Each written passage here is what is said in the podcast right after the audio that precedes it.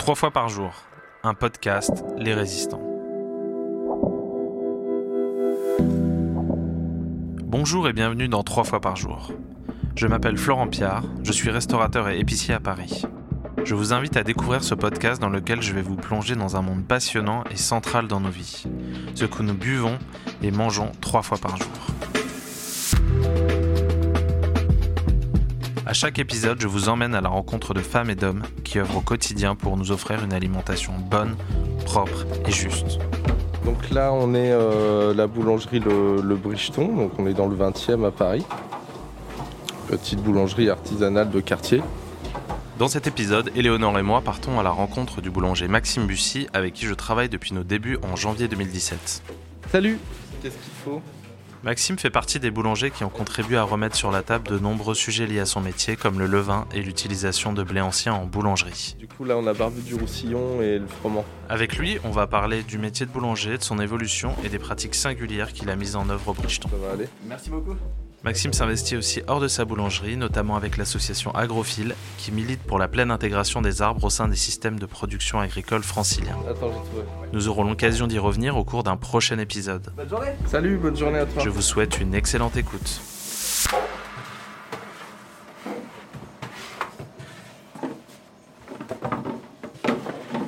Mon parcours, euh, j'ai euh, passé mon CAP euh, boulanger euh, il y a environ 10 ans, 10, 11 ans.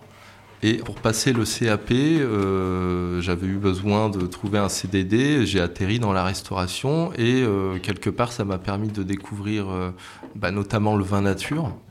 En fait, c'est en découvrant le vin nature que finalement, euh, en revenant euh, à, la boulangerie, euh, c'est ce qui m'a fait peaufiner en fait l'idée du pain tel que je le fais aujourd'hui, en m'inspirant du, monde du vin nature dans lequel j'étais tombé juste avant. Je me suis dit, je vais faire le pain avec la même philosophie que les vignerons avec le vin nature, et ça a commencé comme ça. Et j'ai rencontré, j'ai découvert le, monde des semences paysannes et le reste. J'ai rien inventé. Je me suis euh, librement inspiré euh, du travail des, paysans boulangers qui, eux, euh, avaient déjà, s'étaient déjà attelés à, refaire le pain de manière très simple, sans machine, de manière très empirique, en utilisant la bonne farine, parce que pour eux, c'était justement une manière de, valoriser leur travail dans, les champs, de finalement la valoriser en farine et de finir par l'utiliser en faisant du pain paysans boulangers, sont souvent à la campagne, dans des, euh, endroits euh, assez euh, simples et sans machine. Donc tout, tout le pain se fait en direct pour une partie euh, aussi en pétrissage à la main. Et, ça a démystifié euh, pour moi d'un seul coup euh, l'idée de la boulangerie où il fallait absolument investir dans beaucoup de machines. Il y avait, comme on nous l'apprend en CAP, qu'une seule manière de faire et qui passait forcément par la mécanisation, du coup des gros investissements, etc. Là, d'un seul coup, je découvrais des personnes qui, avec deux bassines, un truc qui chauffe, on faisait du pain. Et, c'est ça, en fait, qui a, qui a tout changé, qui a été le déclic, où je me suis dit euh, que c'était possible et que je pouvais le faire, en fait, de n'importe quelle façon, n'importe où. euh, et c'est ça qui était le déclic. Alors, qu'est-ce qui s'est passé ce matin? Donc, à 5h30, on mélange les éléments, donc il n'y en a pas beaucoup, farine, eau et sel. Ensuite, donc c'est la phase euh, de pétrissage, sauf que nous on pétrit pas euh, énormément. Donc en fait, euh, le mélange des éléments, on appelle ça le phrasage. Ensuite vient la- le, pétrissage.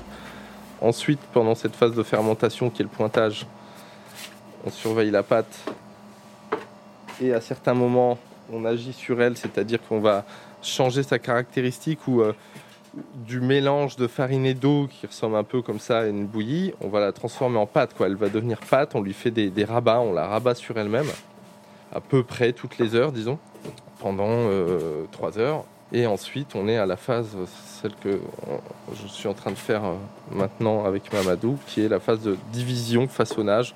C'est-à-dire qu'on on va diviser la pâte, la diviser au bon poids du pain. C'est-à-dire que c'est à ce moment-là qu'on décide de faire des pains d'un kilo, par exemple. C'est ce qu'on est en train de faire. On donne au pain sa forme définitive. On le met ensuite dans les bannetons.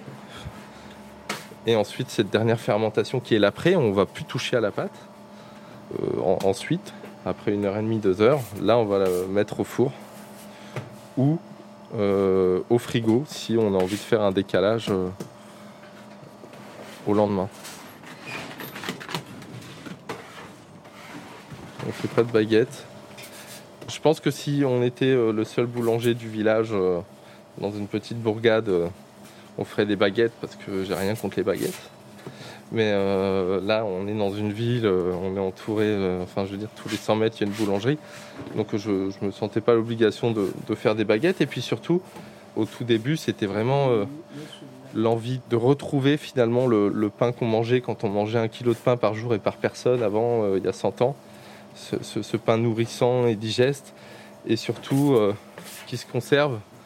Et donc c'était l'idée de proposer en fait euh, le pain qu'une seule fois par, semaine. Moi au tout début dans, l'idée, c'est pour ça que j'ouvrais que trois jours par semaine, c'était de proposer aux gens de venir euh, chercher une seule fois le pain par semaine et de le gérer sur la semaine, voilà, de ne pas faire forcément beaucoup de pain.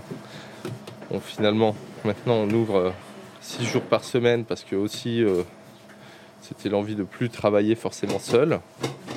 C'est ce qui a aussi impliqué d'ouvrir plus de jours. Aujourd'hui, euh, je travaille avec Mamadou et Guilhem qui n'est pas là aujourd'hui. Et donc c'est pour ça que je ne fais pas de baguette parce que de toute façon, dans, notre pratique, comme tu vois, on est dans un très petit espace.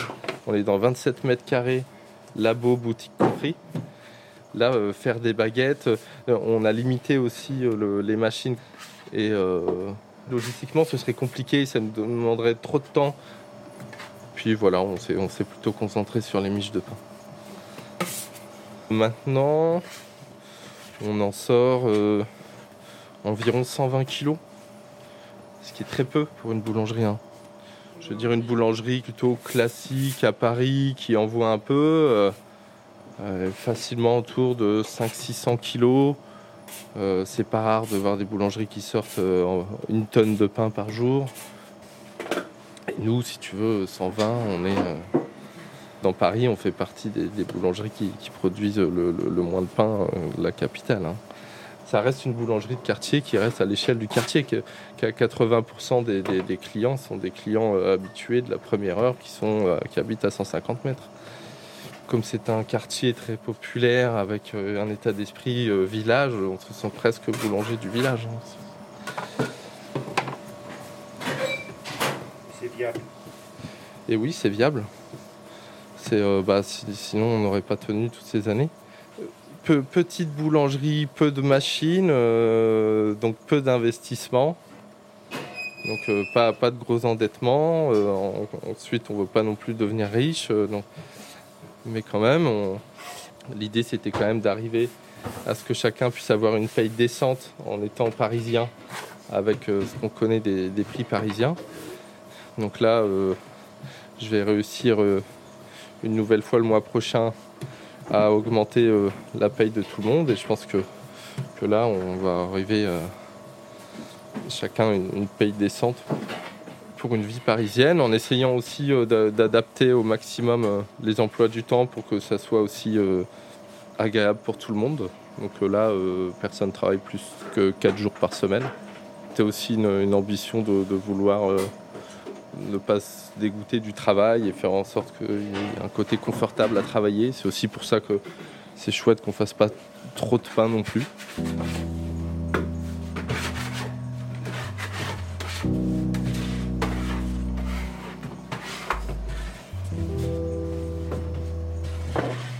Euh, euh, l'objectif avec le Bridgestone, c'était de, casser ces codes-là.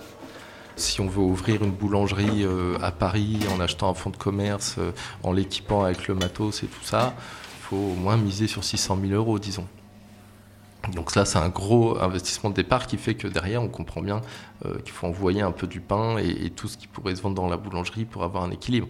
Ensuite, c'est il faut absolument du pain euh, du matin jusqu'au soir sur les rayons. Ça aussi, ça a été euh, euh, quelque chose d'instauré depuis un, moment dans le monde de la boulangerie.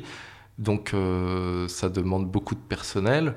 Et là aussi, du coup, ça demande de produire beaucoup pour pouvoir payer tout ça. Donc, pour pouvoir vendre le pain à un prix soit euh, plus cher et encore ça se discute au, kilo qu'un autre pain, eh ben il fallait euh, être dans des investissements euh, beaucoup moins importants. Ensuite, moi quand j'ai démarré, j'avais rien du tout comme argent, donc c'était aussi l'idée de faire un, un, prêt le plus petit possible parce que tout simplement j'aurais pas eu la possibilité d'en faire un plus grand et de pas être dans cette course à la production, de, pouvoir vivre d'une petite production. Donc pour ça, il faut, faut pas avoir à rembourser euh, beaucoup d'argent et pas à employer non plus euh, énormément de monde. Donc c'est ce qui explique les, horaires, par exemple. On ouvre de 16h à 20h. Et s'il fallait euh, remplir les, étagères de pain dès le matin jusqu'au soir, on, pourrait pas, ça, ça tiendrait pas. Économiquement, c'est équilibré euh, parce que c'est euh, à la bonne taille.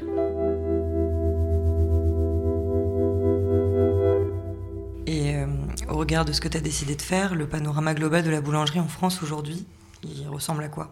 Il y a une majeure partie qui est ce qu'on appelle la boulangerie conventionnelle, qui est pas mauvaise en, soi, c'est elle est à l'image en fait de, de ce qu'a été tout le l'alimentaire euh, depuis les années 70 une mécanisation, une surproduction, euh, avec tout un système organisé où tu es pris au berceau dès le CAP, on t'apprend en fait des, des, méthodes qui sont destinées à devenir ouvrier de, en boulangerie, euh, avec quelque chose de tout tracé, où euh, la filière est déjà euh, toute tracée. On sait aujourd'hui que, que les, les, gens qui se partagent, par exemple, le marché de la meunerie, c'est peu de moulins. En France, ça doit être trois ou quatre énormes moulins qui se partagent le marché et qui, comme les brasseurs dans, dans, la brasserie, font un peu la pluie et le beau temps.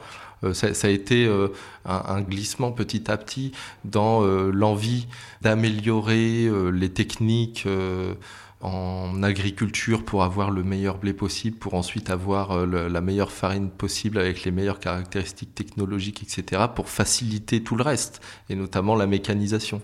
Donc finalement, on se retrouve avec euh, la plupart des boulangeries qui sont euh, à l'image de ça, c'est-à-dire avec de la mécanisation, avec en utilisant des farines moulues sur des meules de cylindres pour que ce soit plus pratique et que ça aille aussi un peu plus vite, issues de blé du coup moderne euh, qui était euh, voilà, développé par l'industrie euh, agricole pour faire des, blés de compétition, pour développer le système de semences tel qu'on le connaît avec, avec le, marché des semences détenu par Monsanto, en enlevant une partie d'un des travaux qui était celui du paysan, de celui qui faisait pousser le blé, qui était le travail de semences.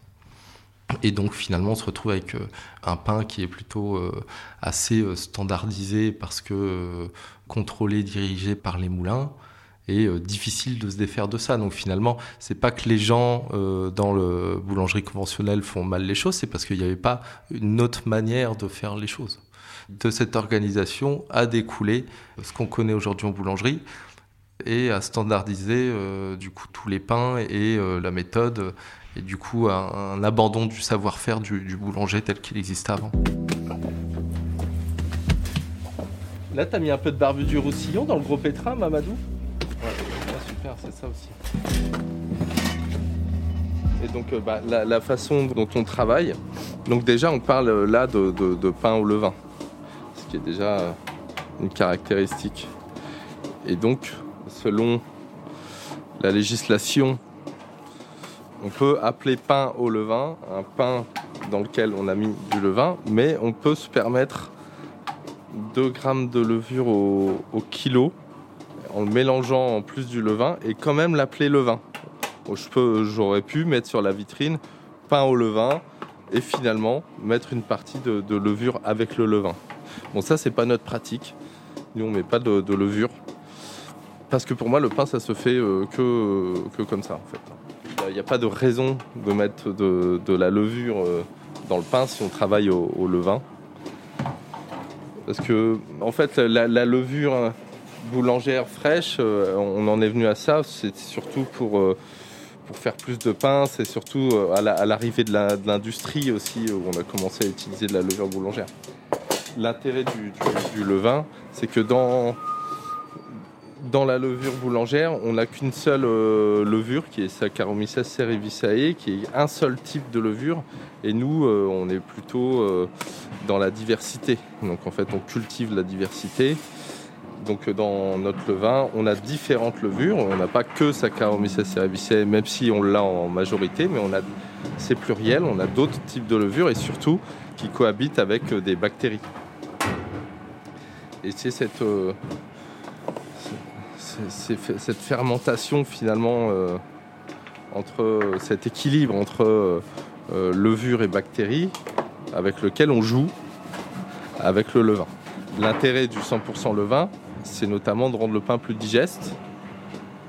Et puisque cette préfermentation, c'est une prédigestion finalement.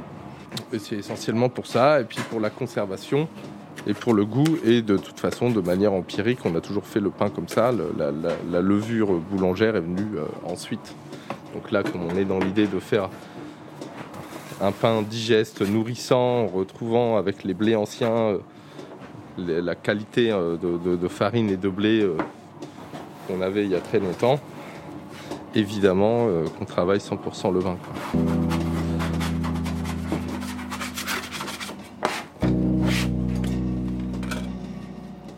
Juste une petite euh, donnée, euh, entre, euh, en partant du champ et jusqu'au pain final, disons un, pain industriel, celui qu'on pourrait trouver au supermarché, n'importe lequel, qui maintenant ils ont augmenté un peu le niveau. C'est vrai que le niveau c'est un petit peu un peu rattrapé celui de la boulangerie artisanale et la boulangerie artisanale en ayant abandonné certaines pratiques, enfin les, les choses se sont quand même rapprochées. Il y a environ 150 éléments donc euh, là, je parle euh, évidemment euh, des pesticides qui pourraient être dans le champ, ensuite de tout ce que le meunier va pouvoir rajouter en poudre de perlimpinpin de toutes sortes pour améliorer la farine et de tout le, panel que dispose un boulanger pour ajouter des choses dans, la farine pour soi-disant améliorer le pain ou enlever certains défauts. Et, et ça, ça représente 150 parfois plus éléments dans le pain. Donc là, on utilise, nous, euh, aucune de ces choses-là. Donc il n'y a que trois éléments, farine, eau et sel. Voilà, tout simplement. Donc on va parler des blés euh, plus tard, mais du coup là, juste pour la farine, elle est sélectionnée, et ben du coup auprès de euh, soit paysans boulangers, soit paysans meuniers, mais en tout cas dans cette filière paysanne, moulu sur meule de pierre, parce que du coup c'était l'idée de faire un pain nourrissant, et en passant sur la meule de pierre, ça garantit que ce soit plus, nourrissant. L'eau ensuite, euh, en ayant euh, si peu de, de matières premières, euh, j'ai voulu trouver la meilleure eau qui soit à ce moment-là. Je, je réfléchissais, un système de filtration, etc. Et puis tout d'un coup, bah, avec euh, euh, mon, père a été très présent aussi dans, la construction euh, de la boulangerie au, début, je veux dire comme soutien moral, etc. Et du coup, c'est en discutant avec lui qui, m'a fait me rappeler qu'il existait les, les, puits artésiens. Et c'est vrai qu'on a la chance, en tant que Parisien, d'avoir ces puits assez extraordinaires. Je crois que ça a été fait sous Haussmann à l'époque. Donc le principe du puits, c'était d'aller très profond et de permettre à l'eau de remonter comme un geyser. Donc c'est pourquoi elle est extraordinaire Parce que elle ruisselle euh, depuis euh, la Normandie et la Champagne ou la Bourgogne sous terre et elle remonte par les sables de l'Albien euh, ici à Paris. Elle met donc 20 000 ans à, s'acheminer comme ça. Donc on, est à la fois sous la croûte d'argile terrestre, donc au-delà de toute pollution possible. Hein. On n'est pas dans les nappes phréatiques. Et en plus, il y a une eau qui s'est chargée comme ça sur tout ce chemin. Donc, euh, c'est une eau incroyable. Euh, il y a une des fontaines, c'est celle où on va, euh, qui est à côté de la piscine de la butte la piscine de la butte historiquement, c'est une piscine thermale. Donc, c'était une eau bienfaisante. Et puis, quand on la boit, on, sent en fait à quel point elle est pure et surtout, elle, est vivante. Donc, c'était voilà, pour moi, une évidence d'en vouloir faire quelque chose de vivant, en travaillant tout ce qui était le plus vivant possible, de travailler avec cette eau puis en fait, depuis le confinement, il y a eu euh, un enchaînement de situations euh, qui a fait que du coup là on va plus chercher l'eau pour l'instant. J'aimerais en fait pouvoir aller euh, continuer à aller chercher cette eau, mais bon, c'est vrai que pour l'instant c'est encore un peu compliqué. C'est en suspens. Et pourquoi c'est si important pour ton pain Une bonne eau? Nous, notre rôle, c'est de surveiller, d'élever, de créer des bonnes conditions à des bactéries et à des levures. Sachant ce qu'on peut trouver dans l'eau du robinet, qui est plutôt aseptisé, en tout cas antiseptique, avec des, produits pour justement euh, éliminer euh, les bactéries, bah, c'est pas forcément une bonne nouvelle. C'est surtout dans l'activité du levain, dans la stabilité euh, qu'on peut trouver dans, le travail autour du levain, parce que nous, c'est vraiment le, point d'honneur au, au c'est le travail autour du levain, et qui est assez contraignant en fait. Hein. C'est aussi pour ça que ça avait été abandonné. Hein. Après, il n'y a pas d'études euh, sur le sujet, mais euh, moi je suis intimement euh, convaincu que ça, agit mieux dans l'activité fermentaire. Après, ça change pas le, le, goût du pain, quoi. Et euh, pour le sel et le levain. Le sel, euh, ça, ça a été une rencontre fortuite, euh, comme il s'en est passé beaucoup autour de la construction de la boulangerie, donc dans, un bar. J'ai dit, tiens, voilà, j'ouvre une boulangerie, je cherche du sel, et la personne à côté de moi se retourne, ah bon, tu cherches du sel? Justement. elle a des amis, donc elle travaille aussi pour eux, c'est des marais salants en Vendée, et c'est des, des, jeunes, à l'époque trentenaires, qui avaient repris un marais salant abandonné dans le lieu de leur enfance c'est-à-dire en reprenant les, pratiques de, l'époque et tout ça. Donc euh, du coup c'était l'aubaine, euh, donc euh, ça s'appelle Salorge de la Vertonne, on passe par eux. Et le levain, bah, c'est tout simplement le, mélange de la farine et l'eau. Le pain, c'est disons du, levain cuit au bon moment. Si, je laissais la, pâte à pain seule sans surveillance, elle deviendrait du levain.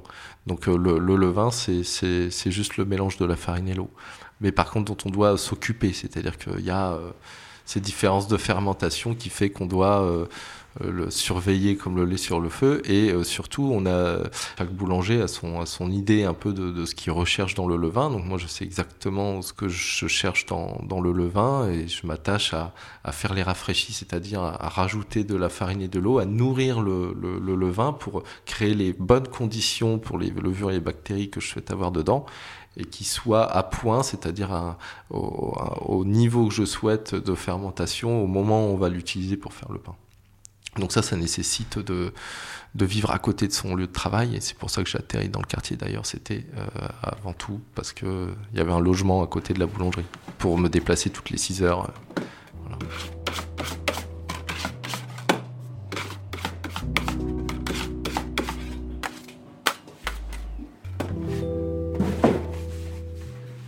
Là, c'est intéressant. Par exemple, là, euh, justement, on, fait certaines variétés en petite quantité dans les bacs. Là, on a manipulé des bacs, mais en fait, ce qu'on fait en plus grosse quantité, c'est-à-dire là le, froment, finalement, la variété, c'est ce qui fait les gros pains en fait qu'on appelle bricheton. C'est ces variétés euh, qu'on change assez euh, régulièrement dans le froment. Et ben ça, on le pétrit dans cette mets en bois que j'avais fabriqué avant d'ouvrir la boulangerie. Donc là, Mamadou a, pétri dedans, mais en fait pétrir, ça revient surtout à, juste mélanger la farine et l'eau, sauf certaines euh, variétés qui parfois demandent de, pétrir un peu plus. Et euh, dans cette phase de fermentation, à un moment donné, on, fait un rabat. Donc là, Mamadou, il divise la pâte en, deux parce que là, il y a 60 kg de pâte et c'est dur à manipuler. Donc on, on, divise en deux pour mieux la manipuler. Et là, il va rabattre la pâte sur elle-même pour lui donner un peu plus de corps un peu plus d'élasticité. Là, on voit qu'elle est bien hydratée, donc elle est assez collante, assez, difficile à manipuler. Hein. C'est une manipulation qui n'est pas simple. Et surtout qu'on cherche à la faire euh, sans euh, maltraiter la pâte. Donc on, on fait en sorte de ne pas trop la déchirer, enfin de ne pas la déchirer du tout si possible. Et on la rabat sur elle-même et on va voir euh, à l'aspect qu'elle va donner un peu plus de résistance au toucher et c'est ce qu'on cherche à faire. Pour donner de la force à la pâte, c'est ce qui va permettre aussi au pain d'être moins plat euh, après la mise au four. Et tu vois euh, le rabat, comme ça a changé euh, l'aspect de la pâte. Là, c'est aussi parce qu'on a, on a la chance là en ce moment d'avoir une farine qui est plutôt, qui a plutôt de bonnes caractéristiques. le mot est moche, mais de bonnes caractéristiques technologiques qui fait qu'elle a une bonne résistance, une bonne élasticité, ce qui n'est pas toujours le cas. Tu, fais des pains aussi, euh, vu leur format et euh, aussi vu la clientèle que tu as, que les gens mangent sur plusieurs jours? C'est vrai, donc c'est plutôt des miches euh, assez grosses, en tout cas euh, minimum d'un kilo. C'est vrai que je fais pas de petits pains pour proposer un pain aux gens pour qu'ils le gèrent sur une semaine ou en tout cas plusieurs jours. Donc plus le pain est gros, euh, moins il va se dessécher aussi à la cuisson et puis euh, il va mieux se garder aussi dans le temps euh, à la maison. Donc c'est vrai que c'est pour ça. Et, et c'est vrai que petit à petit, à force de de- de- d'expliquer en fait notre démarche aux clients. Les clients qui viennent ici et qui sont habitués, ils embrassent cette démarche-là, c'est-à-dire qu'ils viennent chercher leur pain pour plusieurs jours. Après, on le vend quand même au poids, donc on peut couper le pain. Il y en a qui prennent des petits bouts, mais euh, je trouve aussi que le pain n'a pas le, même goût sur plusieurs jours. Enfin, un pain un peu euh, rassis, euh, il développe, je trouve, d'autres goûts, en tout cas au, bout de, de 3-4 jours. Et ensuite, quand il est vraiment sec, le pain en fait n'est pas desséché, l'eau s'est cristallisée et grâce au levain et au 100% levain, le fait qu'on mette pas de levure boulangère, euh, il est censé ne pas euh, moisir en fait. Il va ju- juste euh, l'eau va se cristalliser et il va devenir dur. Et du coup, on peut le repasser sous l'eau ou directement le remettre au four pour décristalliser finalement l'eau et il va se raviver. On peut faire ça dix jours plus tard avec un pain qui est dur comme une pierre. C'était aussi dans l'idée à travers le pain de, de proposer euh, quelque chose qui euh, en fait euh, va dans le sens d'une plus grande résilience, c'est-à-dire de acheter un pain 100% levain plutôt au blé ancien et de le gérer comme ça dans le temps et de pas être dans cette consommation comme ça du, quotidien.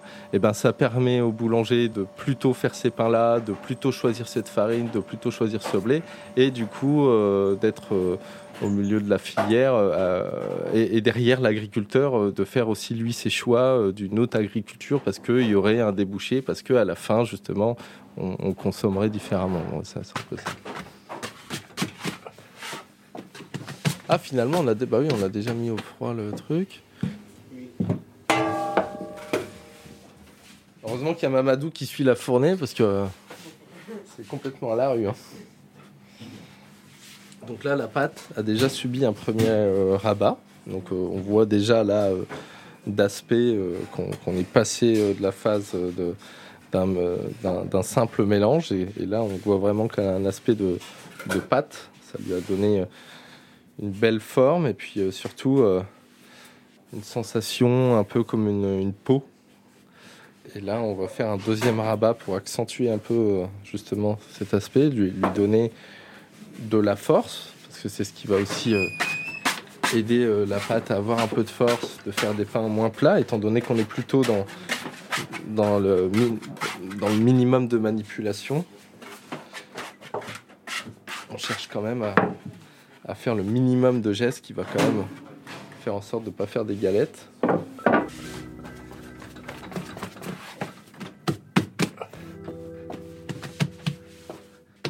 Euh, dans l'idée, Maxime, tu, cuis tes, pains en, direct. Euh, pour quelle raison? Euh, Je cuis les pains en direct. Une partie de la fournée est en direct. C'est que, à la limite, c'est ce que je faisais avant aussi. je préférais tout faire en direct. C'est très personnel. C'est parce que c'est une pratique différente. Parce que c'est pas les mêmes levures qui travaillent, levures et bactéries, qui travaillent entre euh, 22 et 26 degrés que les levures qui travaillent en dessous de 18 degrés. Du coup, c'est pas le même process, ça fait pas le même pain. Donc on va pas euh, mettre la même quantité euh, de levain dans le pain, on va pas, euh, on va pas faire la même chose. Personnellement, moi je trouve que le, pain en direct, en faisant un gros travail sur le levain et en mettant le maximum de levain dans le pain, c'est le pain que je trouve le plus digeste. Après, c'est moins facile à faire parce qu'il faut le surveiller comme euh, l'est sur le feu. C'est euh, moins joli parce que du coup, on n'a pas euh, un pain qui est passé au froid. On va avoir un aspect ensuite en cuisson qui sera beaucoup plus sexy. Quoi. Il va y avoir ce qu'on appelle un- de la jetée, une, explosion du, pain. La, la grigne, ce, ce lamage qu'on fait avant de le mettre au four, finit par exploser au four et, et rend le pain joli. La texture de l'ami va changer. Si par exemple on le met au froid, on va plutôt euh, favoriser euh, les levures euh, et endormir un petit peu les bactéries. Donc on va avoir des pains plus aérés, ce qu'on n'aurait pas en direct. Mais personnellement, je trouve quand même malgré tout que le pain en direct est plus digeste.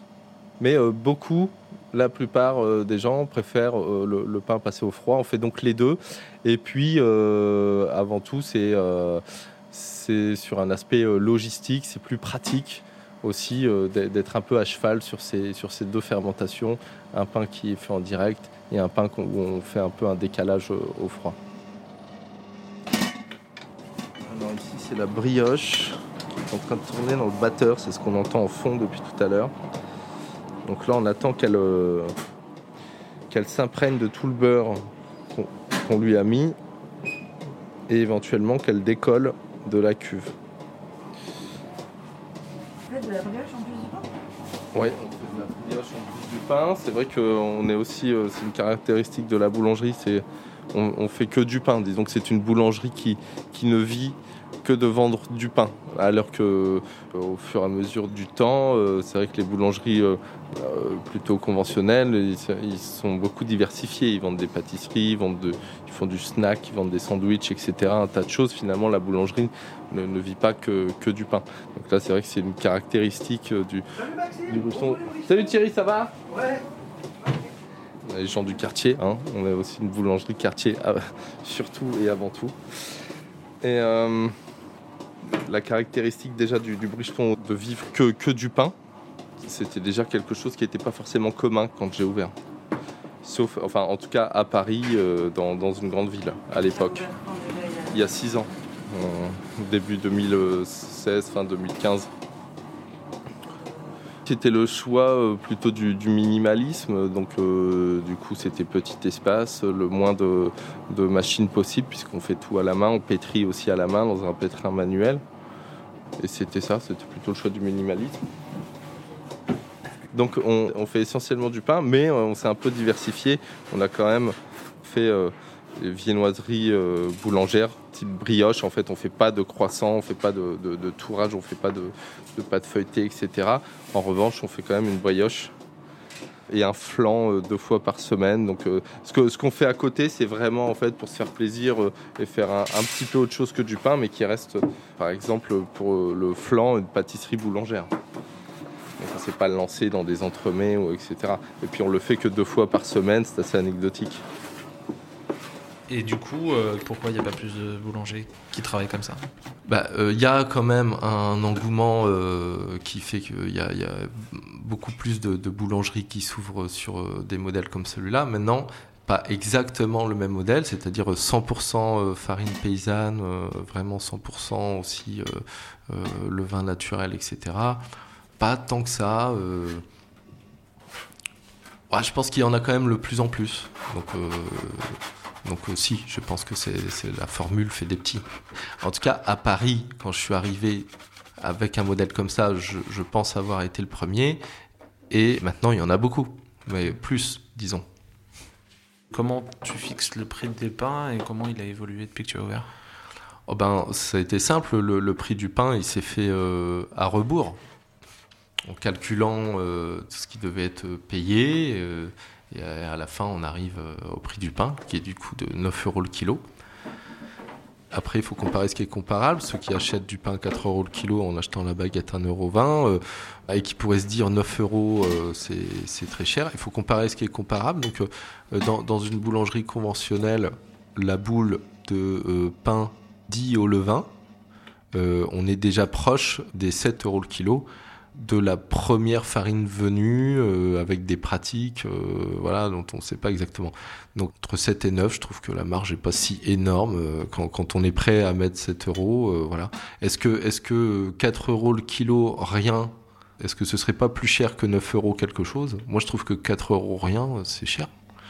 Donc, ça, parce que le, le pain à 4 euros le kilo, franchement, là, c'est la farine la moins chère euh, qui soit, avec euh, des pratiques un peu rapides, euh, mais euh, en comparant ce qui est comparable, en tout cas, je dirais ça, 9-10, en ville, que j'essaye de maintenir, parce qu'en fait, euh, en 4 ans, la farine a augmenté de 45%. Donc, euh, je veux dire, je pourrais doubler les bénéfices euh, par an euh, si je payais ma farine moins chère. Mais, euh, mais bon, ça, c'est pas la question, puisque euh, la question, c'était justement, euh, c'était ça aussi l'enjeu politique, de payer raisonnablement la farine pour que dans la chaîne de cette filière alternative, pour qu'elle puisse exister, il fallait aussi payer plus cher la farine pour que l'agriculteur soit payé justement et qu'il puisse du coup embrancher des, des meilleures pratiques agricoles. Donc il s'est fait comme ça le prix. Donc là, la sonnerie qu'on entend, c'est le four. En fait, on met des minuteurs, évidemment, pour ne pas oublier. Donc euh, quand ça sonne, c'est qu'il y a quelque chose à faire. Là, par exemple, c'est baisser la température, puisque le pain euh, se cuit par le dessous, donc par ce qu'on appelle la sole dans le four, et euh, à chaleur tombante. Donc il faut que la chaleur tombe, diminue.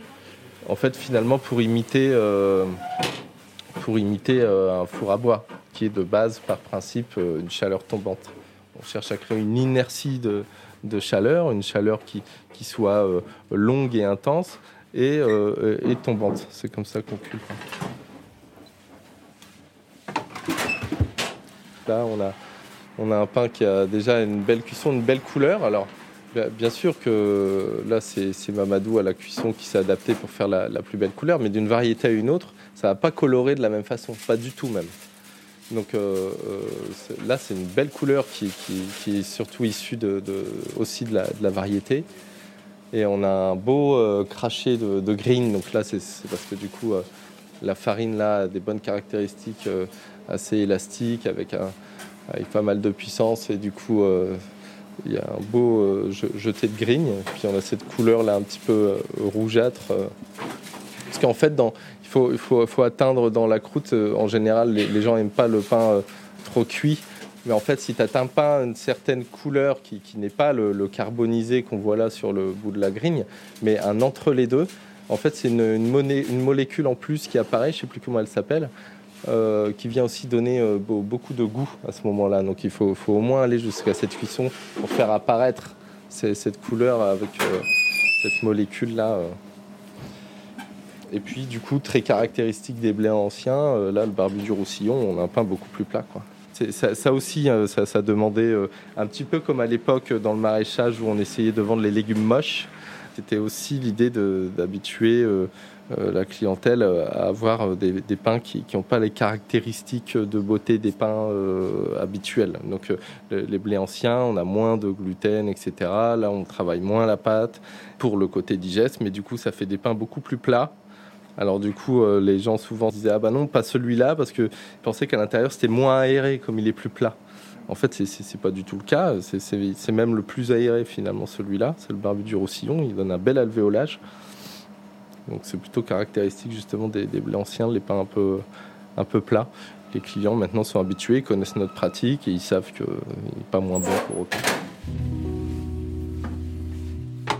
Au niveau gustatif, ce qui est quand même le plus important, ça reste quand même le, travail de, l'agriculteur sur les variétés et donc euh, le travail sur la variété. Donc euh, une bonne variété euh, de blé bien moulu, c'est-à-dire avec le bon travail à, la, meunerie. Ensuite, un bon travail sur le levain, c'est quand même ce qui donne là le, goût du pain. Ensuite, nos manipulations pendant la fabrication du pain, oui, ça va changer surtout en termes de texture et donc finalement de mâche et donc de goût du pain. Et ensuite, euh, évidemment, la, cuisson et le type de croûte. La croûte donne aussi le, goût du pain. Et ces manipulations-là, euh, on fait plutôt attention à, ces étapes, à ce que le pain soit digeste. Plus pour le goût, c'est plutôt sur le côté euh, digeste, en fait, que ça agit. Moins on travaille la pâte, moins on crée du gluten, plus c'est souple et plus c'est digeste si on travaillait avec euh, des blés euh, euh, modernes, disons plus conventionnels, avec de base des caractéristiques technologiques qui sont super parce que voilà c'est des farines un peu Formule 1 bah, là, on n'aurait pas de question à se poser hein. quoi qu'on fasse même si on fait des erreurs ça sortirait bien un mauvais façonnage un mauvais ça, sortirait quand même il y aurait un aspect qui serait quand même joli le pain va pas sortir plat quoi la cuisson, c'est quand même important dans la fabrication du pain. À la fin, euh, si on se foire sur la cuisson, eh ben, on a raté tout, tout le processus. Quoi.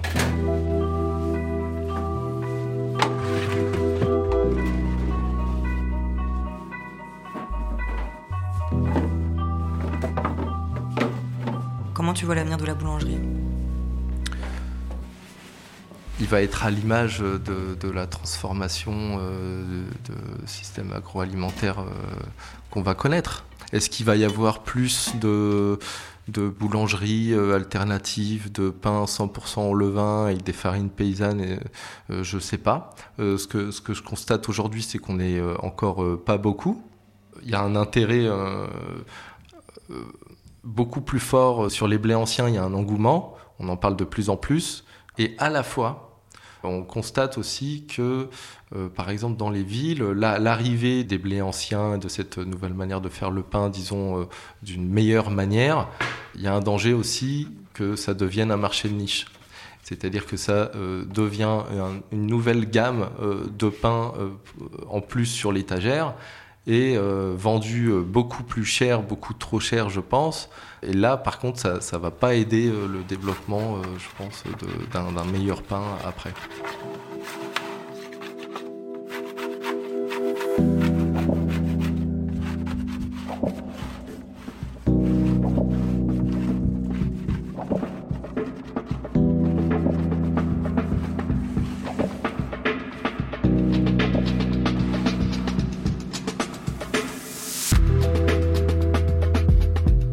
Un grand merci à Maxime Bussy d'avoir partagé ce moment avec nous. Merci également à l'équipe de 3 fois par jour, Vincent Deck à la production, Eleonore Ardelano et Arthur Cohen à la conception. On se retrouve très bientôt pour un prochain épisode de 3 fois par jour. En attendant, n'hésitez pas à nous partager vos commentaires et suggestions par mail à l'adresse podcast@lesrésistants.fr ou bien via nos comptes sur les réseaux sociaux. À très bientôt.